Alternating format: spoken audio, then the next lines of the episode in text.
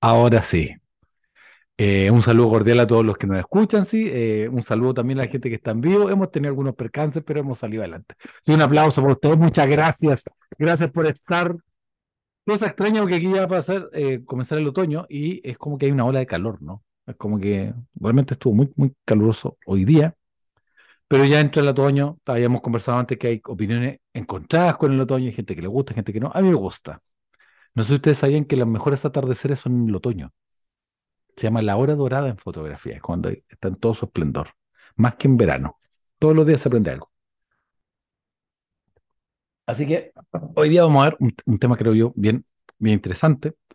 Eh, deseándoles todo el ánimo a vivir por haber. Ya acá en Sudamérica, Chile, en marzo, que es como cuando parte todo. Así que ustedes ya partieron todo, ¿no? De trabajo, todas esas cosas, todo. Es como que el ritmo de la ciudad, el ritmo de la escuela. Bueno, si yo le preguntara hoy día de Walking Dead, ustedes sabrían de lo que se trata, ¿no? Eh, concretamente un cómic que después se hizo este tema de, esta ola de los zombies que, que se puso de moda. Em, ¿Ustedes saben cuándo se comienza a poner de moda los zombies, no? Años 70 y algo, George Romero, El Amanecer de los Muertos, ¿sí? eh, que era una película así como clase B. Em, pero hoy día vamos a hablar de otra cosa. Eh, no vamos a hablar de Walking Dead, sino vamos a hablar de Dead Man Walking. Una película, eh, sale Susan Sarandon con Sean Penn, y es un término que se ocupa en las personas que están condenadas a muerte. hombre muerto caminando, dicen en, el, en pasillo. Una película antigua a esta altura, eh, con grandes eh, actores. Tomando en cuenta que hace poquito fueron los Oscars, ¿no? Ahí siempre uno tiene sentimientos encontrados también. Um, y hoy día vamos a hablar de un hombre muerto caminando, Vamos a hablar de, de, una historia bíblica y también, quizás si alcanzamos, de, de, un caso real que pasó hace no tanto, estamos hablando así del siglo XXI, de concretamente un, un hombre muerto caminando. Y vamos a ver interesante las capas que, que, tiene y la otra parte que también es importante, creo yo, y que siempre lo, de lo más relevante que hacemos, cómo lo aplicamos a nuestra vida. Y que al menos desde nuestra visión la escritura tiene niveles o capas de interpretación. No es que a veces una esté en contra de la otra, sino que una es complementaria a la otra. O sea, yo puedo aplicar esto en mi vida, sí, puedo aplicarlo en mis finanzas, puedo aplicarlo a mi hábito y puedo aplicarlo para la vida eterna porque es para todo, ¿sí? Es como el amor. Yo no le puedo decir a mi esposa que yo la amo solo mentalmente, no conductualmente. Eso no, no, no vale. Um, Así que, eh, concretamente, eh, la historia es la siguiente. Jesús tenía amigos, no sé si ustedes saben. Porque Urmaní tenía amigos, ¿sí? Sale en la Biblia que Jesús tenía amigos, que no eran discípulos, no eran del ministerio, eran simpatizantes, pero eran amigos. Y eh, concretamente, eh, tenía unos amigos en una ciudad que se llamaba Betania, o sea, es decir, tenía amigos, pero en un lugar que no era donde él vivía. Cuando uno tiene amigos así, es simpático e interesante, ¿no? Porque uno se va a quedar a la casa y es como vacaciones. Y aunque ellos trabajen y todo, te dejan en su casa, eh, todos los días hay algo nuevo, hay salir porque vienen tus amigos de afuera. Jesús tenía estos amigos que era eh, Lázaro y eh, sus dos hermanas, y tenían mucha cercanía. Jesús va a otro lugar, está haciendo su ministerio, y le mandan a decir de que Lázaro está enfermo. Y Jesús se niega a ir, dice no.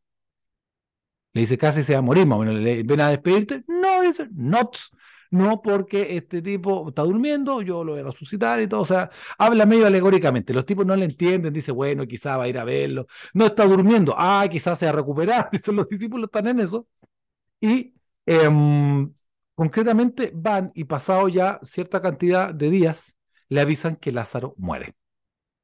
Y Jesús no se inmuta. Ahora, era el hijo de Dios de ocho hombres y no se inmuta. Los discípulos quedan así absolutamente empantados, empiezan a hacer la, eh, la, ruta de vuelta. Y un tema que, que es interesante, en el, en el, judaísmo, en su como visión, el espíritu dejaba el cuerpo al tercer día. Ni antes ni después, era el tercer día. El tercer día era como que tú estás muerto, muerto certificado. Antes era como que el espíritu se estaba despegando todavía, pero como que todavía no estaba totalmente muerto. Um, entonces, ¿por qué eh, es interesante? Jesús está fuera ¿sí? de Betania, dice que está dormido, que está muerto, y que él lo despertará. Entonces yo escucho eso, pienso que no sé, que Lázaro tiene que ir a despertarse para ir al trabajo, qué sé yo, por una entrevista de, de, de pega. Pero va, Lázaro muere, y cuando llega lo recibe Marta, la hermana, pero María no lo recibe. Y dice que la están consolando, apoyando en la casa. Algunos dicen que sí, otros dicen que no, que en el fondo estaría molesta. Y se entiende. Pues si tú eres amigo de alguien que es como todopoderoso, que hace todo, ¿sí? como en la película Todopoderoso, le decís que tu hermano está mal, no viene, se muere, y uno se enoja más con los cercanos, ¿no? Y aquí un pequeño test de que uno se enoja más con los cercanos. Si ustedes ven un niño que se cae en la calle, ¿qué le dirían? Un niño va, se engancha y te golpea. ¿Cierto? Si una señora mayor, ¿qué le dirían a usted? Señora, ¿usted está bien? ¿Sí? Uno le tomaría, eh, si está muy mal, hasta llamar a una ambulancia, si corresponde, qué sé yo. Todo ese tipo de cosas. Eh, bueno, concretamente, y aquí le hago el cambio. ¿Qué pasa si, por ejemplo, en el caso mío, se caen mis hijos? ¿Qué creen que yo les diré? Mi amor, ¿estás bien? Pero te dije, porque por nada mátamela, así. Si se cae tu mamá, ¿qué le dirías? Mamá, pucha, estás bien. Después le diría, pero mamá, yo te dije que no anduvieras. Porque los humanos somos así. Los humanos, mientras más cercanía tenemos, es como que, y eso está en un libro, que no sé si lo había citado, no, un libro y un autor, un tipo que es físico que terminó siendo eh, neurocientífico, que se llama Mariano Sigman, que ha investigado el tema de las palabras, la parte lingüística, y hace esa distinción que se investigó de que uno con los cercanos a veces es más duro que con la gente de afuera. Como que le tiene más compasión al de afuera que al de adentro. Eh, cosa que es bastante. No miran a nadie, ¿eh? no, no miran a nadie porque algunos empiezan, ah, sí, claro, todos tenemos nuestras cosas.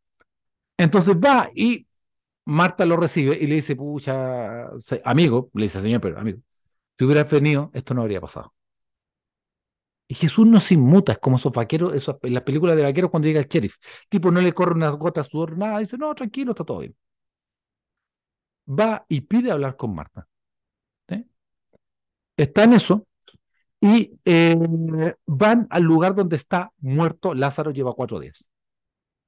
O sea, para el judaísmo ya está certificadamente muerto. No hay nada que hacer, se fue.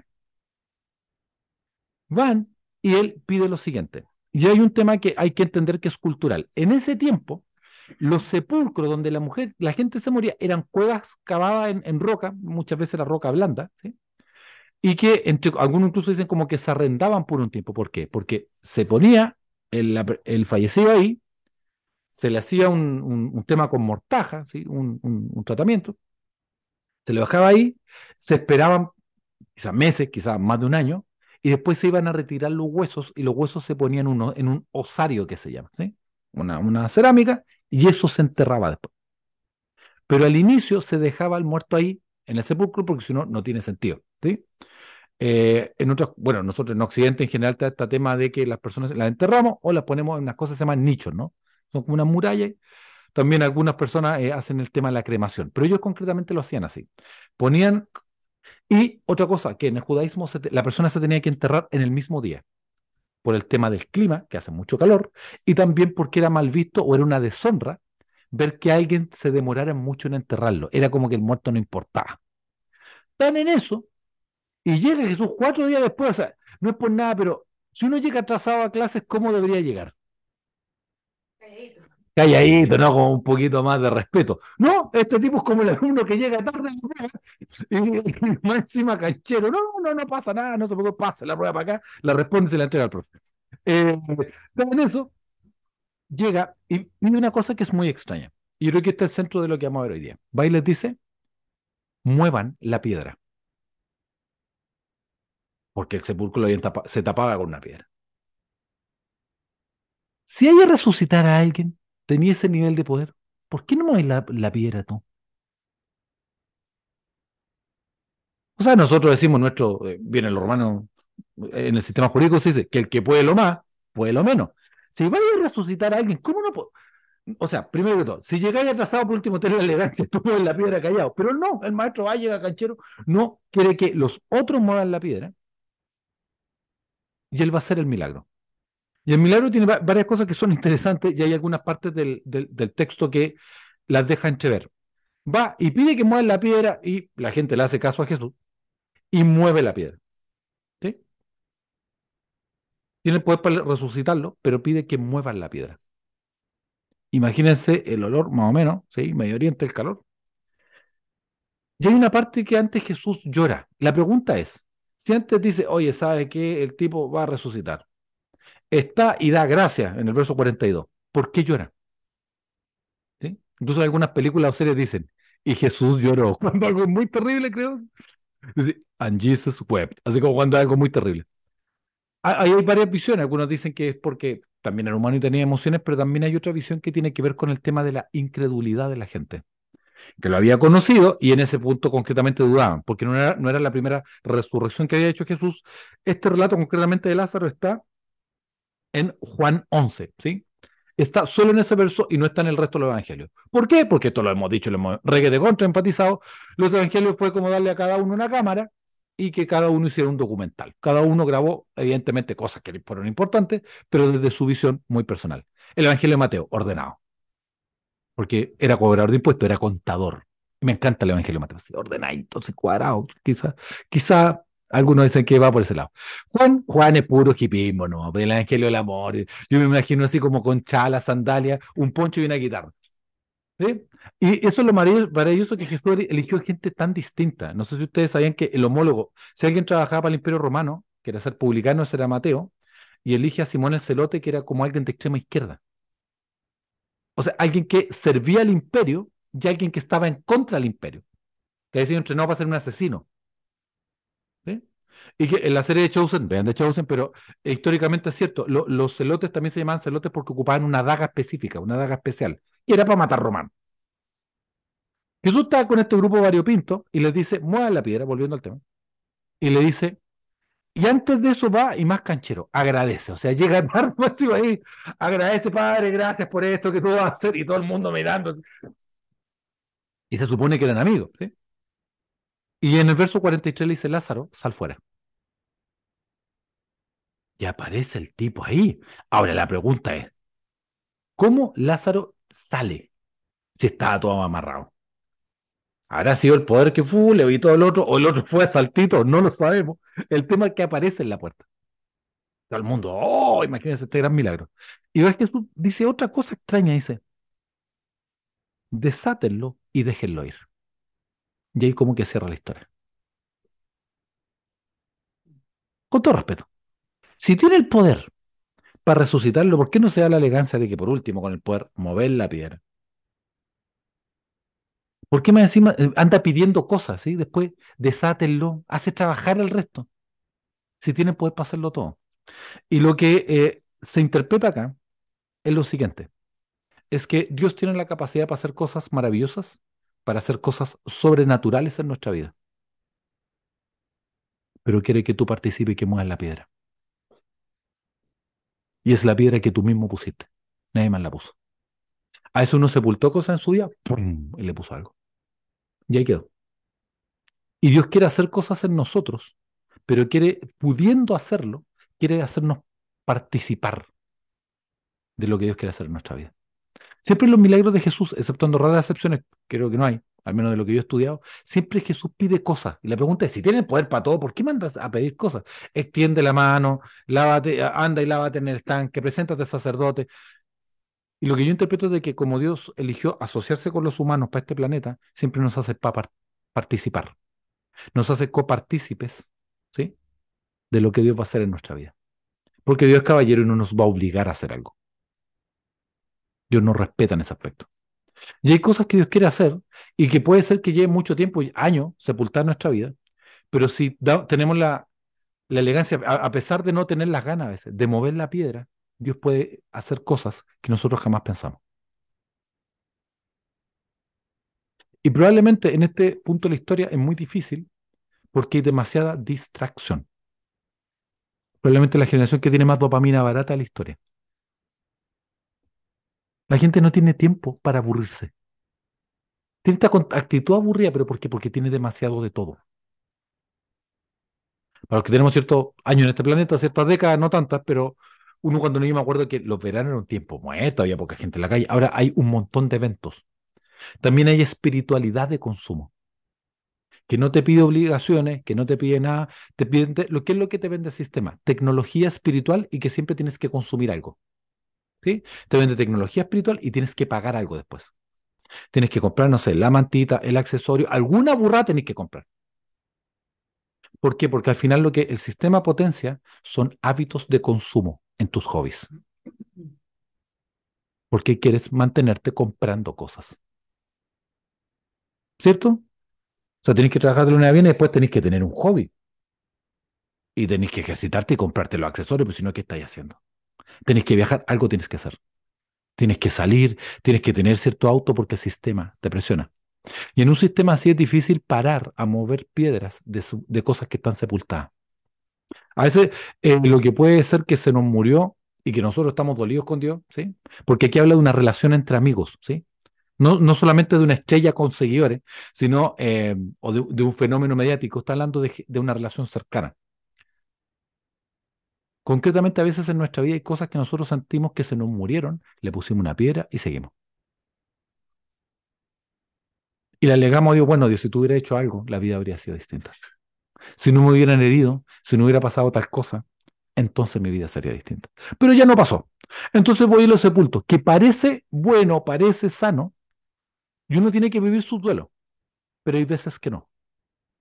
Hay veces que uno sepulta cosas adelantadas o partes de uno mismo que no deben ser sepultadas sino reparadas o resucitadas. Uno por una herida en el ámbito interpersonal no puede cerrarse a tener amigos. Uno por una herida en el ámbito de pareja no puede decir todos los hombres son iguales. Saquemos las cuentas. 7 billones de seres humanos, 8 billones, dicen algunos. La mitad que sean hombres, 4 billones. Eh, que la mitad esté en edad más o menos de tu rango de edad, son 2 billones. ¿Cómo 2 billones de hombres van a ser todos iguales? Por estadística no puede ser.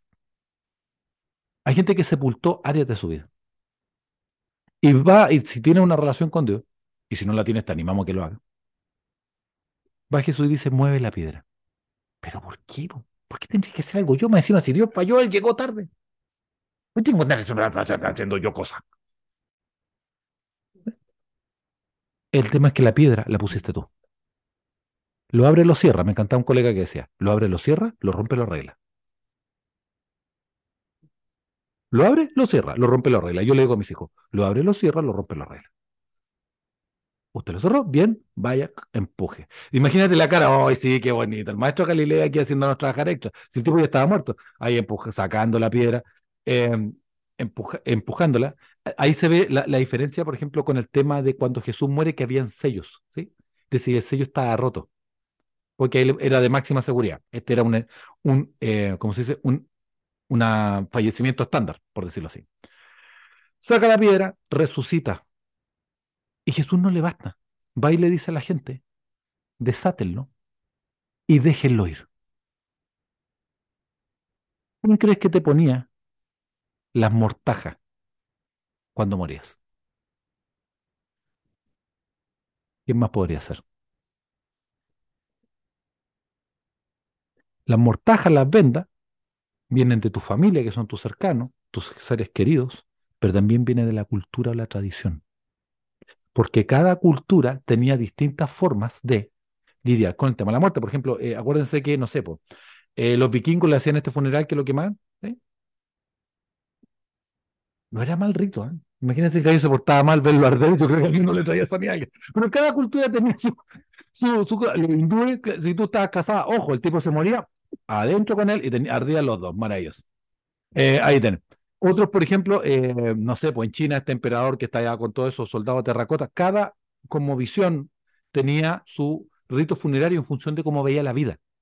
En Egipto está este tema de que lo ponían en un barco para cruzar al otro lado, con moneda, eh, miel, etcétera, etcétera. Eh, las, culturas con más, guerreras lo mandaban con armas, por si acaso lo trataban, no sé, de flaitear, de, de, de, asaltar en el otro mundo. No sé, por el caronte quizás lo trataba de cogotear, no sé. Cada cultura tenía su como visión y lo mandaba con eso para el otro mundo. Concretamente acá, no, eh, las creencias espirituales eran distintas, pero fíjate, la mortaja que te ponen o la hacen tus seres queridos, o la hace tu familia, o la hace tu cultura, pero alguien te amarra. Y a veces Dios resucita cosas en nuestra vida, pero seguimos amarrados por las tradiciones, por los imperativos categóricos, incluso de gente que nos ama. Nunca se olviden, la gente no tiene que odiarlos para perjudicarlos. A eso nos puede perjudicar con buenas intenciones la gente que nos ama. En serio. ¿Se acuerdan de esa? Se pueden reír también, no hay problema. Hay una película antigua que. eh, estaba la película antigua que era dramática y después se hizo la versión nueva, que se llama El niño de la burbuja. Era un niño que vivía en una burbuja de plástico. Creo que el actor es Jake Gyllenhaal en esa versión, ¿sí? Que es una estupidez de película, una película delirante, un muchacho que vivía dentro de una burbuja de plástico. Y al final sale que la burbuja de plástico se pincha y él cree que va a morir y no se muere. Y la mamá le confiesa que él nunca estuvo enfermo, pero le daba miedo que se pudiera enfermar. El muchacho estuvo aislado en una burbuja de plástico toda la vida por el miedo de la madre. Uno puede amarrar a la gente, incluso que ama, basado en buenas intenciones. Los que te amortajan son los que te quieren. Los que te amortajan son los cercanos. Y los que te amortajan también tienen que ver con la tradición de la cultura donde vive. De repente yo he atendido gente, no cuenta cosas de su trabajo porque es lo que uno hace, eh, que a veces están en grandes crisis. Y yo más de alguna vez he atendido casos donde, no sé, la crisis de la persona es que tiene que dedicarse a algo con su carrera, pero como que no le gusta mucho, como que cambió de opinión. ¿Y de dónde la idea viene la idea de que tiene que dedicarte a esta área y no a esta otra? Y a veces simplemente vienen los padres. Que los padres les decían o siempre les dijeron ¿sí? que tenía que dedicarse a eso. Padres que no quieren que sus quieren vivir a través de sus hijos que sus hijos no cometan sus errores. Pero los hijos son personas distintas. Y eso uno tiene que ir y liberarse de las mortajas y partir libre. Y eso no es fácil. Diría que gran parte de los motivos de consulta a veces son temas familiares. Y yo lo que aspiro es que mis hijos cuando me vengan a ver sea por amor, no por chantaje. Yo no voy a empezar, ¿cómo estás, papá? Acá. ¿Estás bien? No sé. Estoy medio mareado hoy día. ¿Pero qué te pasa, papito? No sé, como, como nadie me viene a ver. Y quizá un día van a entrar y me van a pillar muerto aquí. Eso es chantaje emocional puro. Y hay gente que vive así. Y lo que Dios quiere es traernos vida, pero uno tiene que mover la piedra. Y si Dios ya ha traído vida a tu vida, necesitas desamarrarte de cosas de incluso de gente que teóricamente te desea el bien. Incluso amigos, ¿no? De repente yo, yo atendí a gente y usted, ¿por qué se divorció? No sé, tenía problemas en mi matrimonio y todas mis amigas me decían que lo hiciera. Y sus amigas son todas divorciadas. No es por nada, yo no tengo nada en contra de la gente divorciada, pero uno debería asesorarse por gente más experta que simplemente la casuística. Pero ustedes lo hicieron, ¿por qué? Porque sencilla y llanamente a veces la gente que te quiere también te puede hacer daño. Y Jesús le dice, ustedes lo amarraron, lo abren, lo cierran, lo rompen la regla. Ustedes lo liberan. Y después le dice, y déjenlo ir, déjenlo tranquilo. Parece rarísimo, pero no es tan raro. Así que animarlo a, a todo. Uno, si hay áreas de su vida que creen que ya se murieron, que ya están ahí, uno tiene que sacar la piedra. A veces cosas que uno sepultó de manera prematura. Dones, intereses, quehaceres, áreas de nuestra vida que uno sepultó. Sin el para qué. Lo segundo, dejar que Dios haga su obra en nosotros para traer de muerte a vida. ¿eh? Las terapias son buenas, pero no hay ninguna. La psicología, la psiquiatría no puede salvar del pecado. Es muy buena, yo la, yo la aplico, yo trabajo en eso, pero no lo resuelve todo. Porque si no, el mundo no estaría como está. Los fármacos pueden ayudar a alguna gente, pero si no, le echaríamos al agua, ¿no? Y con eso estarían todos los problemas arreglados. Y no es así. Y lo otro, animarte a desamarrarte de ciertas cosas que la tradición te tiene ahí. ¿Por qué haces lo que haces? ¿Por qué vas a los lugares que vas? Y a eso uno no lo piensa. Y hay un montón de cosas que uno, que uno hace, mientras hay gente que acá está eh, entre expectoración y liberación, eh, o exorcismo, pues hay mucha gente de resfriada, eh, muchas cosas que hacemos simplemente porque es el rol que nos impusieron, es la caja en la que nos pusieron. Es lo que se suponía que teníamos que hacer. Así que, querido, agradecerle como siempre su tiempo mientras seguimos escuchando la expectoración. Eh, y son gente de mi linaje, son mis descendientes que estaban ahí dando vuelta. Um, una pequeña historia para, animarlo a investigar. ¿sí? Yo no traté de investigar lo, lo más posible. Hay una persona que se llama Daniel Eke Chukwu, ese es su nombre, Eke Chukwu, que africano y en el 2001 falleció y es un caso documentado de una resurrección. Él era pastor, fallece en un accidente de tránsito, ¿sí? Y concretamente lo que ocurre es que posterior a eso lo embalsaman, le sacan órganos, hay un documental de esto, en África, en Nigeria, y la esposa se la juega, toma el cajón, entra a una iglesia del ministerio de Regiambonque, oraron por él y esta persona se reincorporó a las horas. Y él da su testimonio. Porque no sale mucho en las noticias, no tengo idea. No quiero ponerme conspiranoico. Pero ahí tuve un caso de resurrección y concretamente pasó por qué, porque las personas que eran los familiares, concretamente la esposa se la jugó, dijo que si eso estaba escrito, debía aplicar para Una historia interesante, al menos de lo que yo he investigado, no, no tiene pifia como de ser una superchería, de, de ser un fake, ni nada. Eh, hay autoridad involucrada, está el hospital, estaban los que lo declararon eh, muerto, fallecido, están las personas que lo embalsamó, y hay un pequeño documental que creo que está en YouTube, eh, si no lo pueden buscar, donde aparece el embalsamador que se pone a llorar porque él lo vio muerto. Y otras cosas, como se sobrenaturales que pasaron entre medio. Sí, eh, los africanos tienen como visiones distintas a las nuestras, pero igual vale la pena investigarlo. Así que le dejo ir rebotando. Queridos, quería siempre un gusto, un placer. Lo abre, lo cierra, lo rompe, lo arregla. Si se yo subía ciertas cosas, empuje la piedra.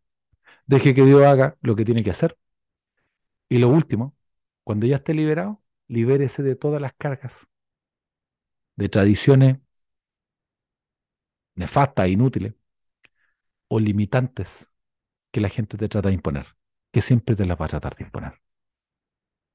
El sistema te dice con qué tienes que casarte o involucrarte, lo que tienes que hacer, si tienes que tener hijos o no tenerlos, siempre te va a decir lo que tienes que hacer. Y al menos yo me la juego por lo que Dios quiere hacer, que es único y es bueno. Es lo mejor para mí. Es literalmente, ocupando un término medio gastado, la mejor versión de lo que puedo hacer en todos los multiversos posibles. Eso para mí sería una persona llena del Espíritu Santo. Así que espero ver últimamente más hombres y mujeres muertas caminando de cosas que se dan por muertas. Porque Jesús, pero que resucitan porque dentro de las especialidades de Jesús dice que yo vine a buscar lo que se había perdido. Se han perdido la alegría, se han perdido la esperanza, lo que hubieran perdido. Que Dios mediante lo pueden volver a encontrar. Eso ha sido otro capítulo de Guía para la Vida. Que Dios los bendiga. Hasta pronto. Un aplauso aquí para que sepan que estamos en vivo, en vivo, en vivo, en vivo. Lo logramos porque hoy día costó.